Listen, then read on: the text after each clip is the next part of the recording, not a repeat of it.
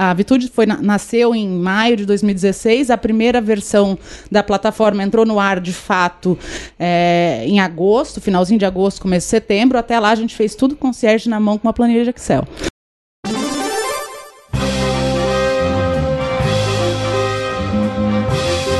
Eu sou Paulo Silveira. Eu sou o Rodrigo Dantas. E esse é o Like a Boss.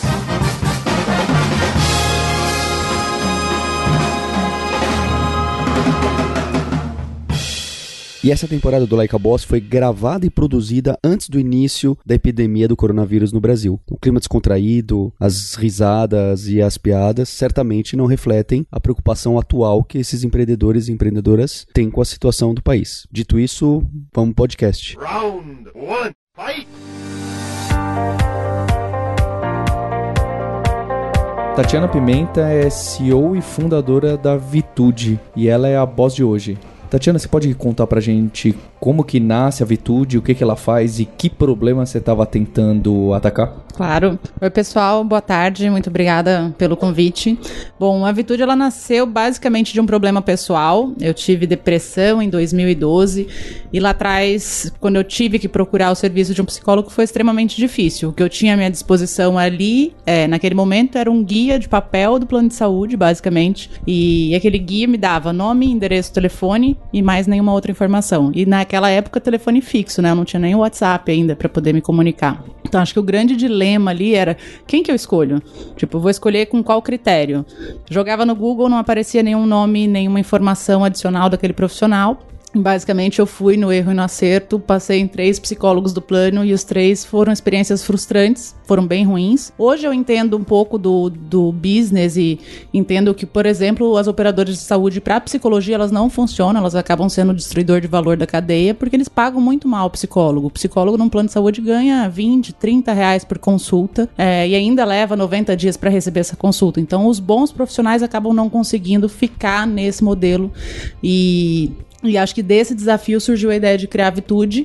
É, meu quarto psicólogo foi o profissional com o qual eu consegui me identificar, veio por indicação de amigos, né? E, e nessa indicação tinha um outro dilema, porque ele ficava 10 quilômetros da minha casa aqui em São Paulo. Então imagina o trânsito para você ir na, na, terapia, era uma hora para ir, Jesus. 50 minutos é, para voltar. Aumentava o problema. Nossa, chegava com estresse. Recentemente a gente até fez uma campanha terapia sem estresse, porque a gente faz muito atendimento online. Mas você imagina que a sessão de terapia acabava durando 3 horas, porque eu precisava de uma hora para ir, os 50 minutos da sessão, mais uma hora para voltar. E aí acho que foram pontos que se, é, acabaram se conectando. Em 2015 eu estava no mercado de trabalho, eu sou engenheira civil de formação, então eu trabalhava numa empresa que fazia equipamentos para construção civil e naquela época a gente teve o estouro da Lava Jato. Então a maioria dos players de construção civil acabaram presos, as empresas que eram fornecedores ou eram desse mercado acabaram se reestruturando. Eu saí da empresa onde eu trabalhava, no mesmo período meu pai teve câncer, então eu acabei Caramba. juntando as situações e ficando envolvida ali com o tratamento dele e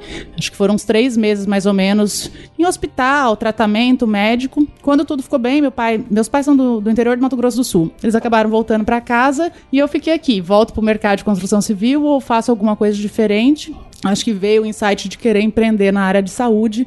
Acho que eu tinha passado ali três meses imerso, entendendo um pouquinho, conversando, convivendo com médico, enfermeiro e tudo mais e veio assim desejo de empreender em saúde e principalmente tentar fazer alguma coisa que possibilitasse mais acesso. Fui estudar um pouco sobre telemedicina, entender o que era esse mercado de teleatendimento que poderia ampliar o acesso. Entendi que medicina ia ser um bicho muito grande de mexer, mas que na psicologia existia regulamentação para fazer atendimento online.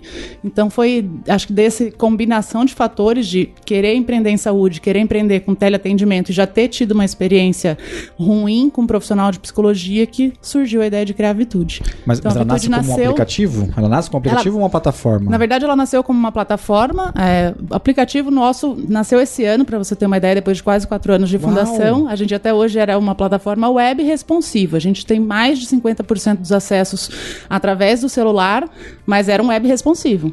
Não tinha é, aplicativo ótimo, ainda. Ótimo, não, achei legal. Funcionando.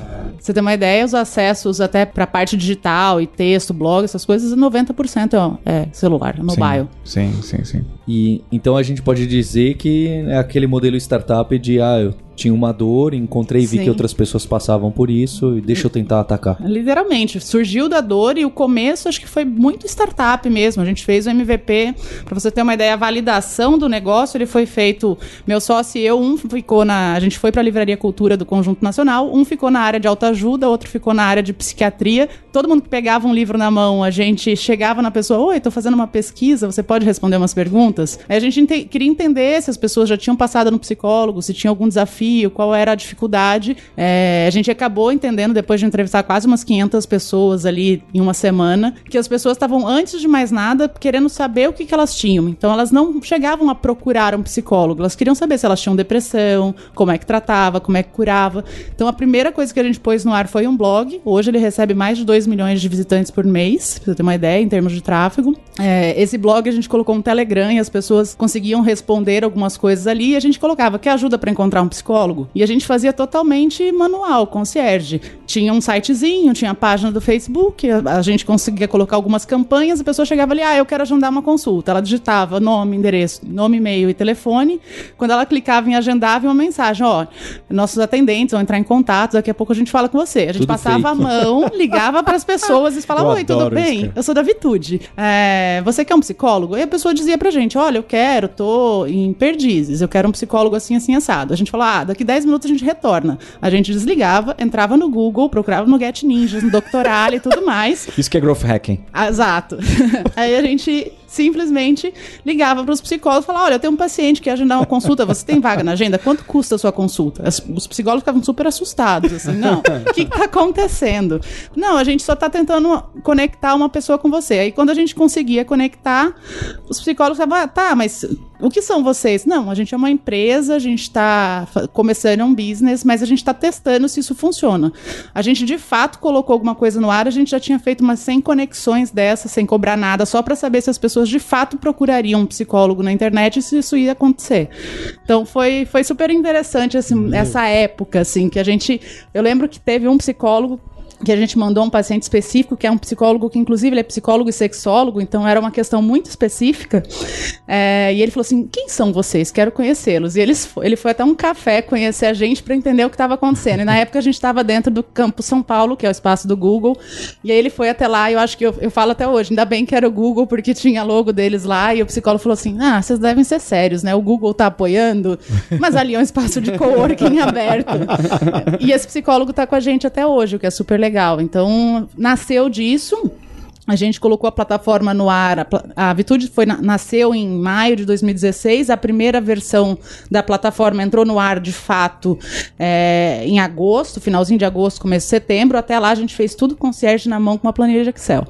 E esse, em setembro, quando a gente colocou, a gente colocou o front do paciente. Então ele via alguns psicólogos com perfil, conseguia agendar. O psicólogo, ele se cadastrava por um Google Forms. Ele tinha que ser muito louco e confiar na gente mesmo. Ele mandava os dados, as informações de currículo e os dados da conta bancária dele. Então, no final do mês, a gente fechava a planilha de Excel, mandava, você tem isso a receber, a gente vai depositar na sua conta. Então, só foi ter o lado, o front-end do psicólogo foi nascer em novembro. A gente já sabia o que eles precisavam. Ah, eu preciso ter um informe de rendimento, eu preciso ter essa informação, eu preciso ter aquilo.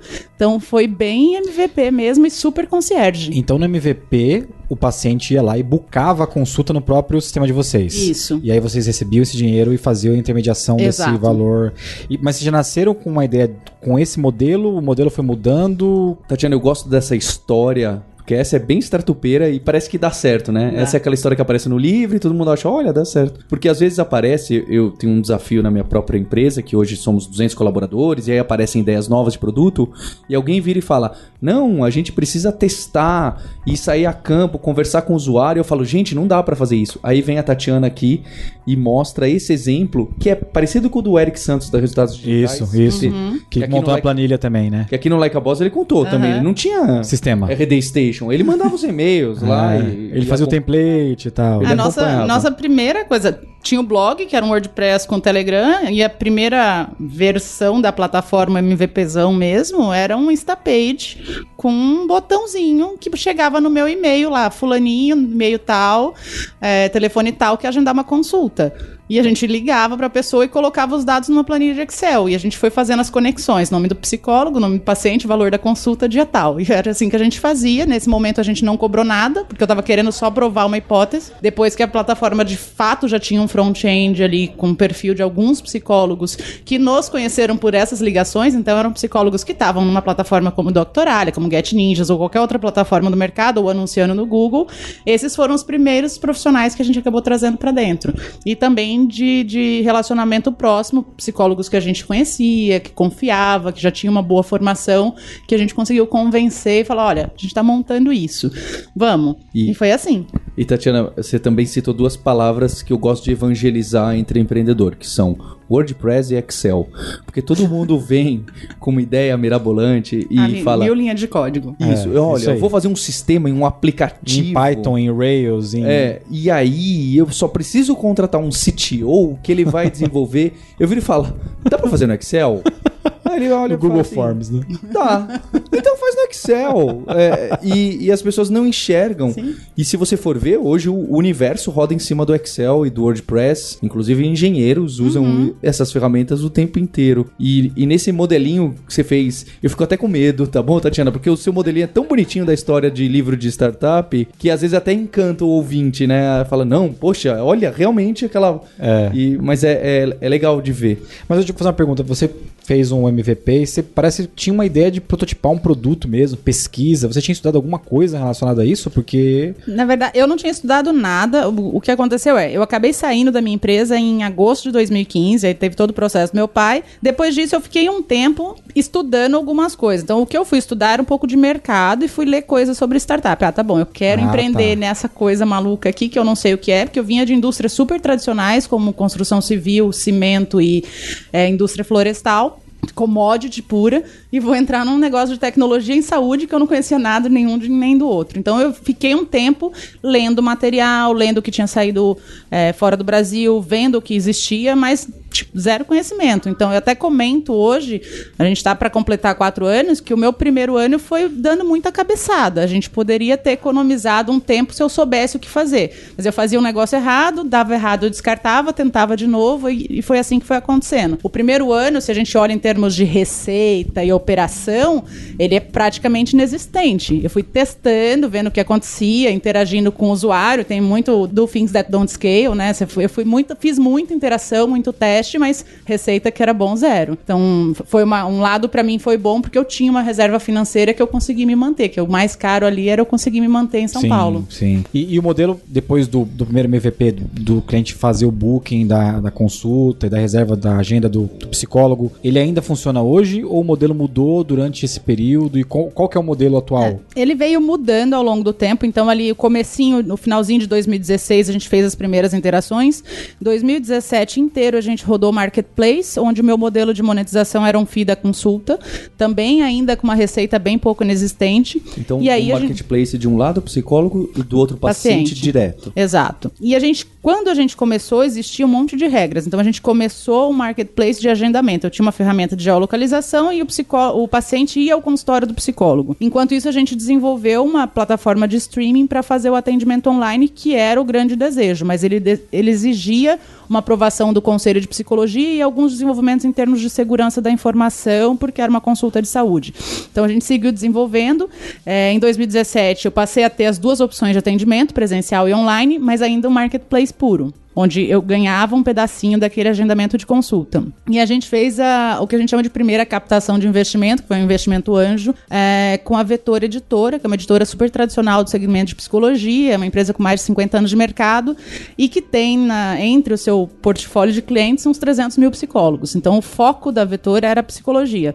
Quando eles entraram, a gente discutiu muito tese de negócio, o que, que aquele dinheiro ia servir, a gente entendeu que a Vitude podia ser uma ferramenta para o profissional de psicologia e que, nesse sentido, eu poderia cobrar uma mensalidade, uma assinatura. Então eu passei a ser um SaaS pro lado do psicólogo. E isso fez com que a minha receita de fato passasse a existir. Então a gente começou a cobrar a assinatura dos profissionais. Quem já estava com a gente, a gente deixou quase oito meses sem cobrar e depois a gente de fato eh, fez uma virada. E os novos que queriam se cadastrar, a gente passou a cobrar uma assinatura.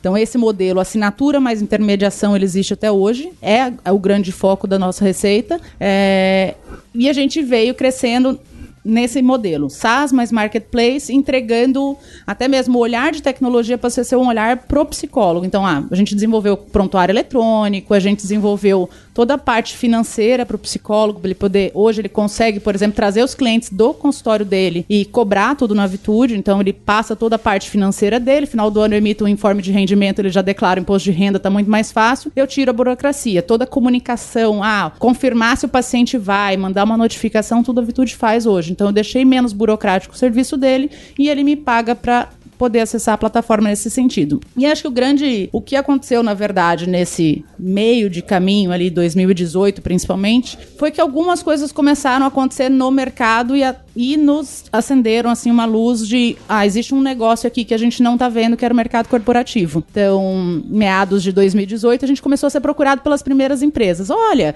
vocês são uma startup, vocês têm um serviço de psicologia, vocês já pensaram em alguma coisa para RH? A primeira empresa que nos procurou foi Resultados Digitais. Olha, só que curioso. Porque eu ia perguntar até, ou foi o resultado digitais, ou foi de Pass, porque tem essa pegada também, né? Sim, na verdade, quando a RD procurou a gente, eles estavam muito. Eles estavam querendo implementar um programa de wellness. É, eles já entendiam a demanda, tinha uma característica muito forte, eles tinham recebido investimento, estavam crescendo, então tem aquela pressão do crescimento, eu preciso crescer, atrair pessoas. É, e o grande desafio ali, e eu falo que eles são muito pioneiros, costumo dizer que eles estão abrindo um mercado para isso, eles tinham um olhar muito mais do eu preciso trazer os melhores talentos para cá. Então, se eu quero trazer os melhores talentos, eu preciso ter os melhores benefícios, eu preciso oferecer as melhores condições e eu quero investir em saúde e bem-estar. E eles, de fato, começaram um piloto com a gente, que acabou servindo de modelo. Eles nos conheceram porque a gente é cliente da RD desde, desde assim, a gente começou a ser cliente da RD com seis meses de vida. Então a gente já tinha ali o papel do lado de cá como cliente deles, aí eles viraram nossos clientes também. Eles fizeram um piloto no segundo semestre inteiro de 2018 e quando foi ano passado, 2019, a gente isso era para 22 pessoas. Então essas 22 pessoas receberam um formato de um crédito de terapia, então cada um tinha um valor X em reais para agendar consultas na Vitude todo mês. E essas pessoas depois fizeram uma avaliação da plataforma com sugestões de melhoria e falaram: "Olha, RH, gostei disso aqui, acho que vocês podem implementar para todo mundo". Em 2019 eles fecharam para a empresa inteira. Então hoje todos os funcionários deles têm é, acesso à plataforma como um benefício, eles subsidiam metade das consultas. Então se um R-Doer vai lá agendar uma consulta, a consulta custa 100 reais, a RD paga 50 e o funcionário paga 50.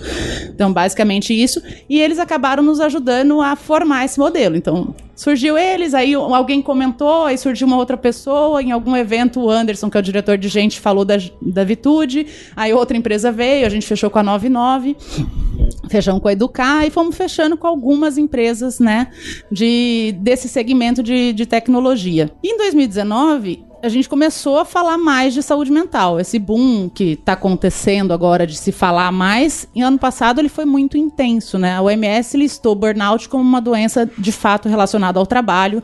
Isso chamou a atenção das empresas, porque isso tem um peso ali é, para as organizações muito alto em termos de finanças, porque quando você afasta um trabalho, se o INSS laudar que foi acidente de trabalho, você tem que pagar uma multa. Então, se você tem um custo que eles chamam de FAP, isso aumenta. É, é, então as empresas também estão sofrendo com isso. Alguns, no, alguns jornais, Folha de São Paulo soltou uma matéria, Estadão soltou outra matéria. Com essa coisa do começar a falar e buscar cases, a gente começou a aparecer na mídia. Então a gente saiu no Valor Econômico, saiu na Gazeta do Povo, e aí as empresas começaram, hum, tem isso aqui, vamos começar isso a cotar. Isso é importante, né? Exato. A gente, por exemplo, as últimas contratações recentes, a gente fechou com o Banco do Brasil, fechou com a SAP, são parcerias já de 2020, é, empresas já olhando para os seus colaboradores, é, já com um olhar de fato de cuidado de saúde mental. Então, 2019 foi um ano para gente muito direcionado a, putz, o que, que eu posso fazer de diferente para servir de um serviço de fato pro, pro RH. A gente pensou, reformulou, eu acabei fazendo muita mentoria com o pessoal do Jim Pass, com o César, com o Thiago, com todo mundo é, lá. Que tem tudo a ver com o modelo atual. Exatamente o modelo eles deles. passaram do é. B2C B2B2C. É. Exato. Então eu acabei conversando bastante com eles, a gente conseguiu desenhar um modelo. Hoje o nosso modelo é praticamente parecido, assim. A gente cobra um FII por vida, esse FII dá direito a um subsídio, quando o funcionário vai ali na plataforma agendar, ele, ele tem um subsídio pago pela empresa. E o fato de eu modelar com um valor X por vida, para o lado financeiro da empresa é muito bom, porque garante uma previsibilidade, ele sabe que todo mês é aquele valor que ele vai pagar, e o funcionário, de fato, tem uma economia real ali na hora de agendar a sua consulta. Então, um pouquinho de, da mudança que aconteceu. Marketplace, depois um SaaS para psicólogo, e hoje a gente olhando como uma empresa que vende, de fato, benefício corporativo ali para as organizações. Ainda há um modelo se eu, Paulo, pessoa física, quiser agendar uma consulta. Sim. Se você quiser entrar na plataforma, você pode agendar tanto uma consulta presencial como online. Mas, Mas- hoje os meus esforços, eles estão muito maiores de venda, né? Eu tô fazendo muita venda outbound, menos de marketing, que era o que eu investia mais dinheiro. Então eu tinha muito investimento ali em fazer é, conteúdo, em trabalhar o Aquisição inbound, física, exatamente. né? Eu tinha um trabalho muito forte de funil ali na, na pessoa física e hoje esse trabalho está se voltando muito. Eu tenho um grande investimento na, na figura do vendedor que vai buscar esse benefício dentro das organizações. E já de representatividade nas vendas, esse modelo já deve estar comendo bem. Não, não tá. Na verdade, ele tá começando, mas a gente vai ter um impacto. O problema é que a hora que ele rampar, ele vai ser muito diferente. Por exemplo, eu tô negociando com uma empresa que tem 20 mil funcionários. Eu tenho hoje 20 mil pessoas usando a Vitude. Na hora que essa empresa entrar, ela já vai significar a metade. É, Porque o que eu levei quatro anos para adquirir, uma empresa só vai colocar para dentro. é. Então, eu- por exemplo, se a gente pega empresas Essa é a magia como... do SaaS. Exatamente. Empresas como a Resultados Digitais ou a 99 são empresas com mil funcionários. Então, você tem ali mil colaboradores usando, tendo acesso, não são os mil que agendam a consulta. Hoje, o uso da plataforma dentro de uma organização é de uns 15%. Então, se eu tenho uma, uma empresa com mil funcionários, eu tenho cerca de 150 pessoas agendando consulta. Que é um número bem considerável. É um número bom. Se a gente pensar, existem alguns modelos no mercado, alguns eu não gosto muito, mas tem os modelos mais tradicionais que vieram de fora, a gente acabou adotando, que eu falo que é o botão de pânico, que são certo, é, é um benefício que é um 0800 que o funcionário liga se ele tiver uma emergência e é basicamente uma- um suporte telefônico. Esses tipos de serviço, em geral, o uso deles é entre 1 e 3%. E eles são considerados serviços de saúde mental. Quando a gente entra com um processo de terapia mesmo, onde você pode agendar uma consulta, ir até o consultório fazer a consulta online, a gente percebe que as pessoas têm uma adesão muito maior, porque elas vão, de fato, fazer um processo terapêutico, que não é algo que é uma ligação que vai resolver, e sim um processo de uma consulta toda semana por um período, é, que aí vai depender de cada um. Eu faço terapia há oito anos, então cada um entra com a sua assim a, a sua demanda e o seu, o seu investimento se você entender que o processo terapêutico ele vai olhar para você e você vai aprender a tomar decisões mais conscientes e vai aprender a se cuidar um pouco mais para mim é quase igual fazer atividade física eu vou lá correr duas vezes por semana eu também vou na terapia uma vez por semana então é um processo de cuidado como é meditação como é como são outras atividades relacionadas ao bem-estar Tatiana, e a ligação entre paciente e profissional? Porque eu imagino que talvez esse seja um desafio. Então, você ainda tem um modelo de marketplace lá dentro, mesmo nesse modelo novo. E se um profissional para de servir por lá, quebra o vínculo com esse paciente, é, como que mitiga isso? Porque é, é realmente algo muito peculiar, certo? Porque se fosse outros tipos de profissionais de saúde, essa quebra é menor. É, ainda tem, é claro, mas é menor. Como que é esse tipo de desafio? Porque é um, é um business de pessoa com pessoa e de ligação entre elas. Sim, são pessoas conectadas. É diferente de você fazer uma consulta médica na terapia, você fica às vezes anos relacionando com aquele profissional. Então, o que acontece, e acontecia muito no começo e menos hoje, é do profissional não enxergar valor no serviço que a gente estava entregando. Eu acho que isso é comum no marketplace. Ele fazia e ele tirava o paciente da plataforma. Então, ah, recebi o lead, faço a primeira consulta, depois eu combino com o paciente que ele paga direto para mim. Quando entrou o atendimento online, isso teve um impacto porque reduziu um pouco essa quebra do, do bypass, porque as pessoas começaram a receber pacientes do Japão, da China, da Europa, dos Estados Unidos, e essas pessoas tinham um- uma exigência: eu quero pagar em cartão de crédito. Então,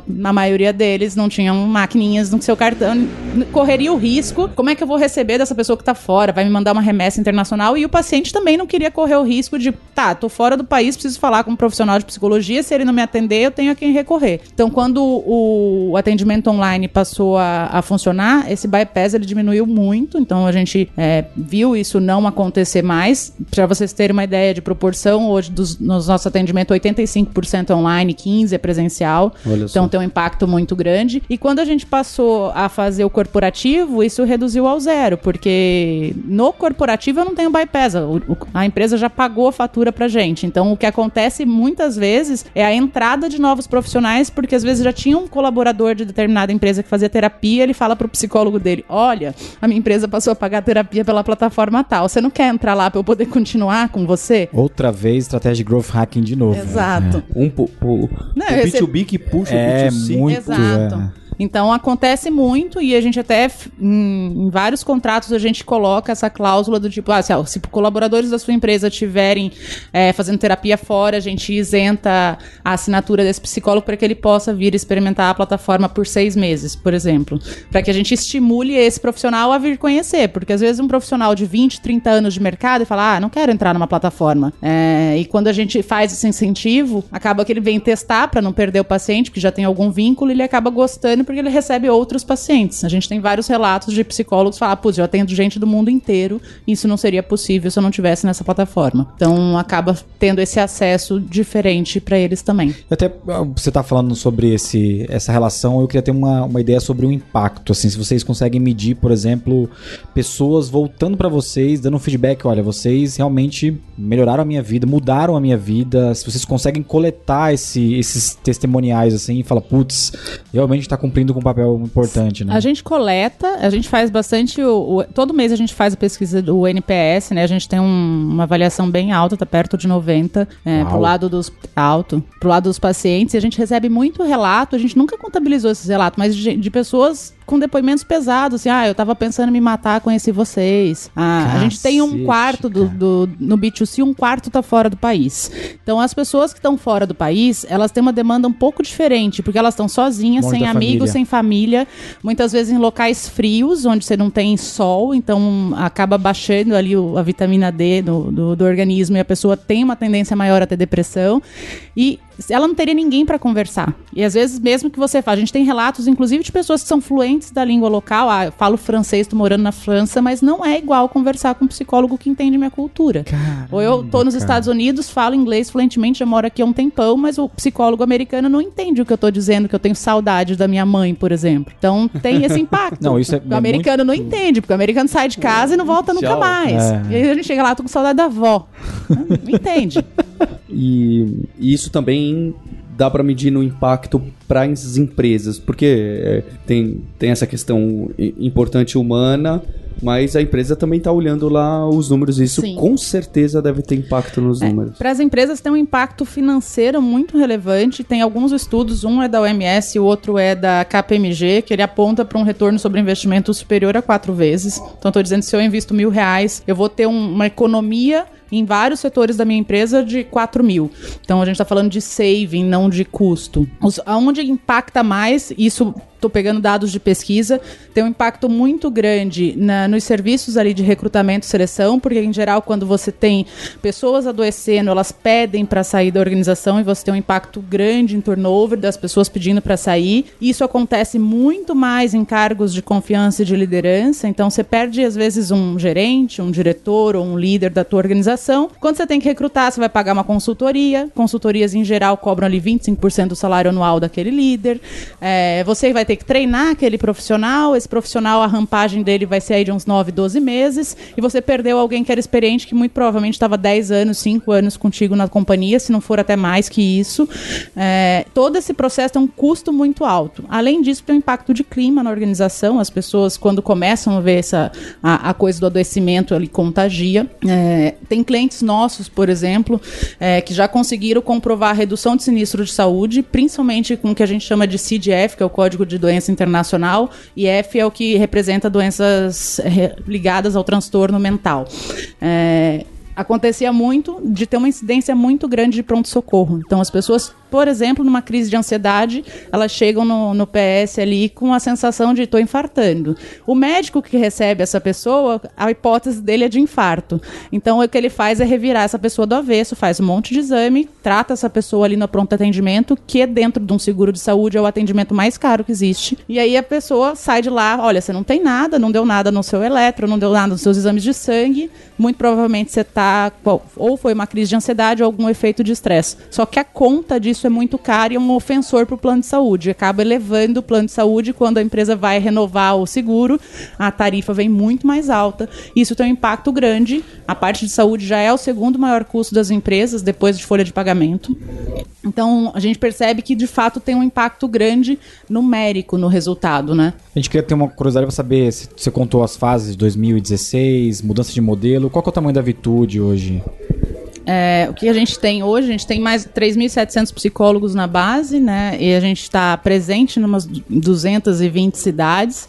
A gente tem 20 mil pacientes. Hoje, 10 empresas de pequeno, médio porte, né? Estou falando de empresas de tamanho entre 300 colaboradores e 1.200, mas a gente está agora é, negociando com empresas gigantes, né? Empresas com 20 mil, 40 mil. A gente tem uma empresa de 250 mil vidas conversando com a gente. É, e, e, acho que assim, a tendência é que com o crescimento desse B2B, os números vão ficar bem maiores. Em termos de tráfego, a gente recebeu ano passado 10 milhões de pessoas no site. Caramba. A gente recebe mais ou menos a média de 2 milhões e meio de pessoas. Muito se deve ao trabalho de content muito forte que a gente fez no, no, no começo da Vitude. Então, hoje, se você digitar depressão, ansiedade, estresse, burnout, qualquer coisa dessas palavras relacionadas à, à, saúde mental, você vai achar a Vitude na primeira página. Vocês fizeram isso intencionalmente ou foi indo na, na guerra mesmo? A gente fez por conta daquele trabalho lá no começo de prospecção e de entender que as pessoas não estavam querendo tá. buscar um psicólogo. Elas queriam saber se elas tinham alguma, alguma elas doença. Elas queriam fazer um diagnóstico no Google, né? Exatamente. Se você digitar teste de depressão, a gente está lá, a gente tem um teste que mede, é uma escala que mede ansiedade, estresse, depressão. Mensalmente, umas 80 mil pessoas respondem esse teste. A gente, inclusive, fez uma apuração quando a gente bateu meio milhão de respostas. 86% das pessoas que respondem esse teste têm algum transtorno em estágio severo. Então, as pessoas que já vão procurar já estão, de fato, com algum sintoma mais grave. É, e isso acaba ajudando a gente a fazer contato, né? A pessoa, quando vai fazer esse, teste de depressão, ela deixa o e-mail, então acaba sendo um lead pra gente.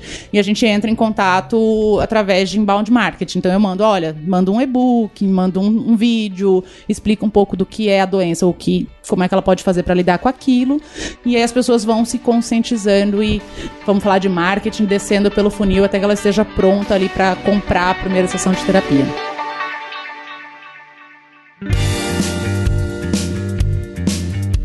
E agora, para a gente ir para a segunda parte, a gente quer convidar você a entrar na newsletter do Like a Boss. Quem for lá em likeaboss.com.br agora tem também a oportunidade de se comunicar com a gente através da nossa news semanal. Toda semana a gente vai mandar a News Like a Boss aí, que são conteúdos e, e escolhidos por mim e pelo Paulo. É, a gente tem uma, um desafio grande de, de, tecnologia, de cultura de startup no Brasil e a gente vai tentar ajudar as empresas e os ouvintes do Like a Boss com um pouquinho do que a gente está vendo aqui nos bastidores do Like a Boss, como que a gente é, enxerga nessas visitas que a gente faz nas startups. Quem quiser participar dessa news é só entrar lá no nosso site. E quem quiser também participar do, do grupo do Telegram que está crescendo, tem quase duas mil pessoas pessoas lá. É só digitar t.me barra grupo Like a Boss, entra lá que eu tenho acompanhado, tem boss no grupo também, que vem é, discutindo no próprio grupo, tem assuntos bem legais lá. Pois é, isso aí, eu, Paulo Silveira, que sou CEO do Grupo de Educação Kaelon Alura, tô trazendo junto com o Rodrigo Dantas, que é CEO da Vindi, esse conteúdo de inovação, liderança e ecossistema de startups na newsletter do Like a Boss. Você vai receber toda semana esse conteúdo curado por nós, a gente te espera lá. Round two, fight!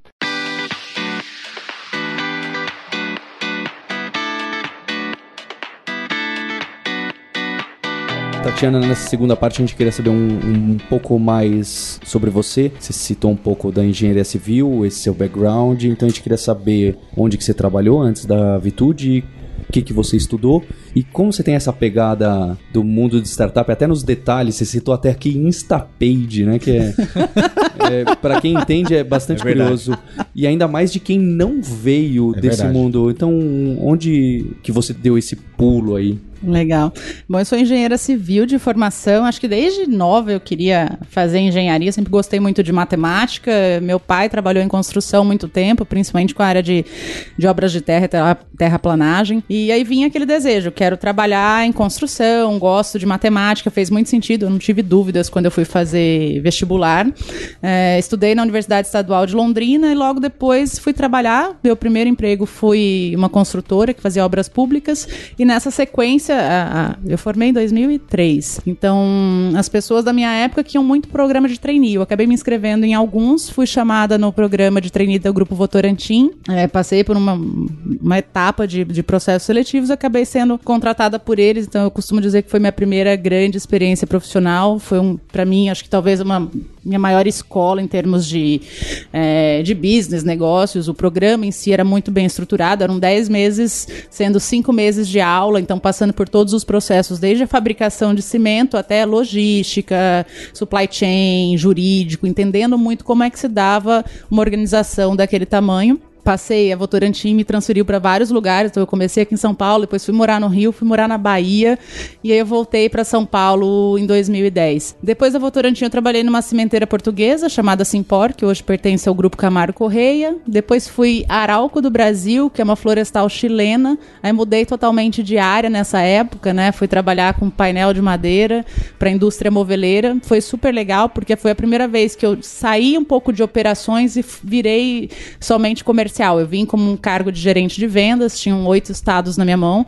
Era uma época é, bem puxada, porque eu vivia dentro do avião, então conhecia todos os aeroportos aí é, que eu precisava cobrir, né? Fazia oito estados e Amazonas, tinham nove. né? Nesse período, acho que foi uma, uma, uma- um período legal, mas foi o período que eu tive depressão. Ele não foi ocasionado pelo trabalho, foi uma questão pessoal que me levou a adoecer, mas foi super importante porque dentro da Arauco, acho que eu tive muito apoio, não só de chefe, mas de, de colegas e pares, e eu lembro que eu não me afastei do trabalho em nenhum momento quando eu tive ah, o quadro de depressão, e estar dentro do trabalho com uma equipe que apoiava foi super importante.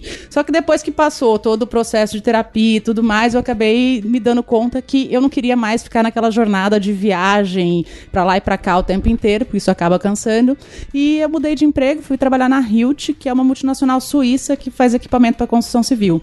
Então, quando eu fui para Hilt, foi muito na, na intenção um pouco de ficar mais em São Paulo e conseguir, é, sei lá, estabilizar numa cidade, não ficar numa rotina maluca de viagem o tempo inteiro, mas também de ter oportunidade de, de crescer, né? A Hilt estava, acho que, apostando muito no Brasil naquela época. Eu acabei ficando dois anos, veio a crise, e aí na crise eu acabei saindo na reestruturação, e aí acho que foi o processo, de fato, de adoecimento do meu pai que fez eu ter vontade de empreender na área de saúde. Acho que eu sempre vi os meus pais muito, eles moram numa cidadezinha bem pequena no interior de Mato Grosso do Sul. Como é que chama a pra- cidade? Corumbá. Corumbá. É a fronteira com a Bolívia ali. E qualquer médico que eles precisam eles têm que ir a Campo Grande, 400 quilômetros, pega o carro, anda. Eu acho super estranho isso, mas a gente vê muito isso no, no interior do Brasil. E eu acho que foi essa acho que chacoalhada de vida de você perder o emprego, ter alguém doente na família e, e perceber que as coisas poderiam ser melhores que veio a ideia de fato de, putz, quero empreender.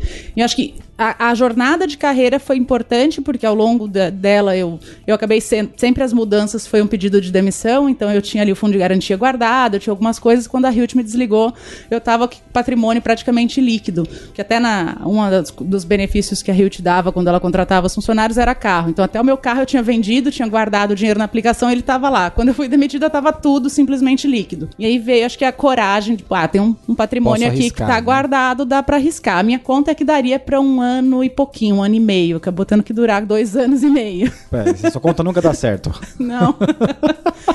e aí foi isso. E a questão de, de entrar no mundo de startup, pra mim, é sempre um aprendizado. Eu acho que tem uma, uma vantagem Eu lembro muito, a gente passou por um programa de aceleração bem no começo, e el- eles comentavam muito que às vezes as pessoas não ouviam tanto feedback. Como eu não era da área, quando alguém falava alguma coisa, eu sempre anotava. Então, mesmo quando alguém batia literalmente, ah, esse negócio não vai dar certo, isso não funciona, ou coisa errada, eu falava assim, não, tá bom, por que, que você acha que não vai dar certo? Aí eu tomava nota e ia pensar ou estudar, ou tentava ver alguma argumentação para falar, mas e se fizer dessa forma, o que, que você acha?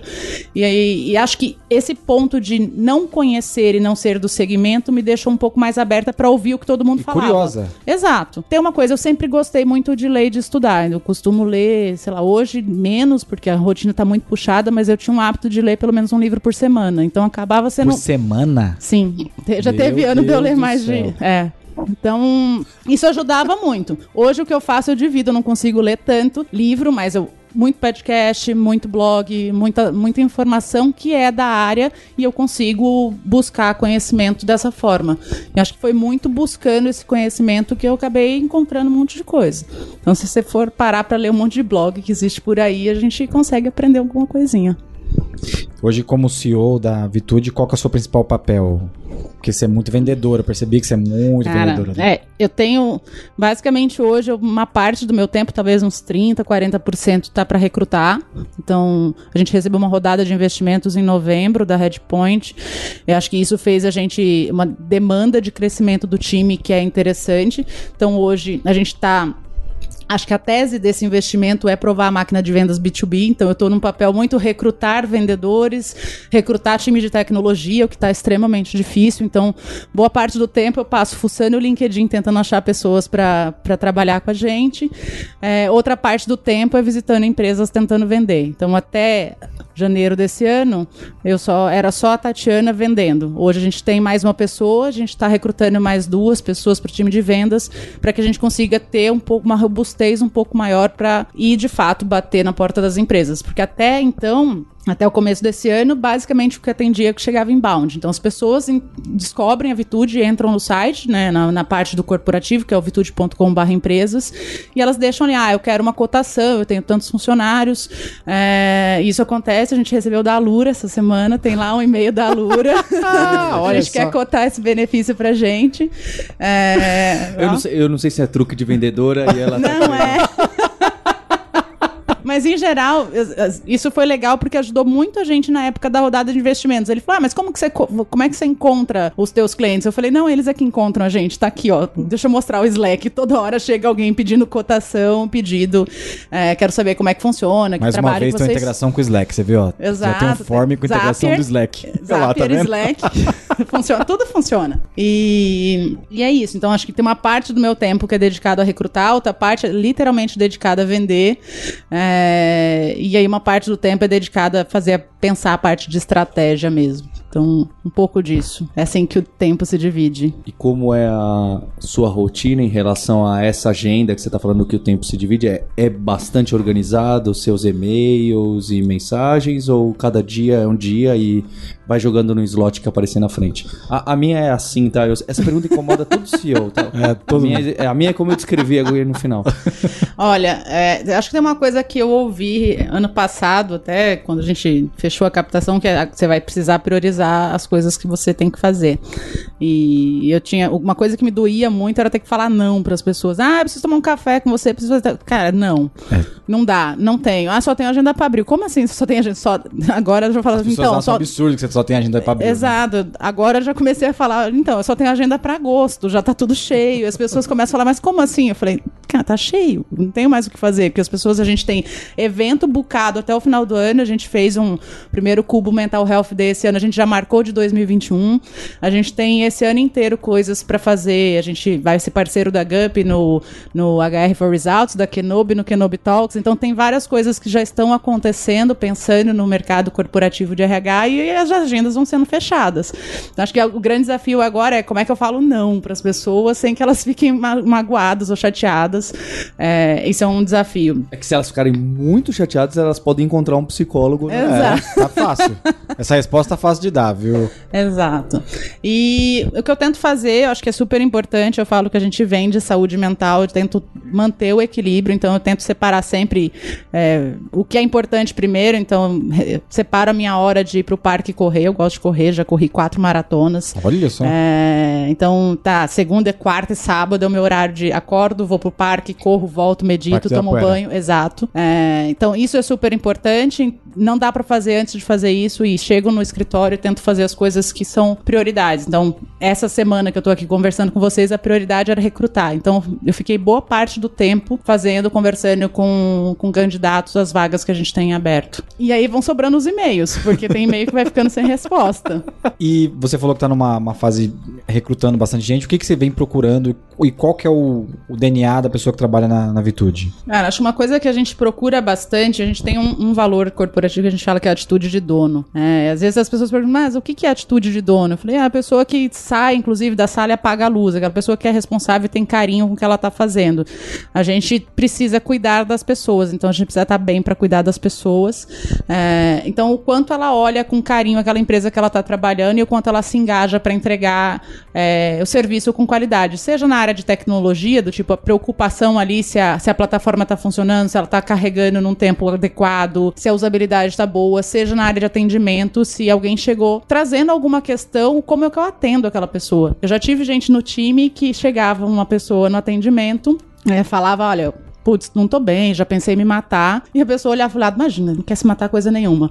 Foi a pessoa que a primeira vez que eu vi isso, falei, não, tá tudo errado, para, vamos conversar. E a pessoa, não, mas eu acho que é frescura mesmo. Falei, então você não pode trabalhar na Vitude, né? Porque não dá pra achar que uma pessoa que veio aqui falar que não tá bem, que é frescura. Então a gente tenta olhar isso, quando a pessoa não tá aderente também, a gente convida a sair. Eu acho que faz parte aí do, do aprendizado. Obrigado, Tatiana, pela conversa. Eu que agradeço, gente. bom, Tati?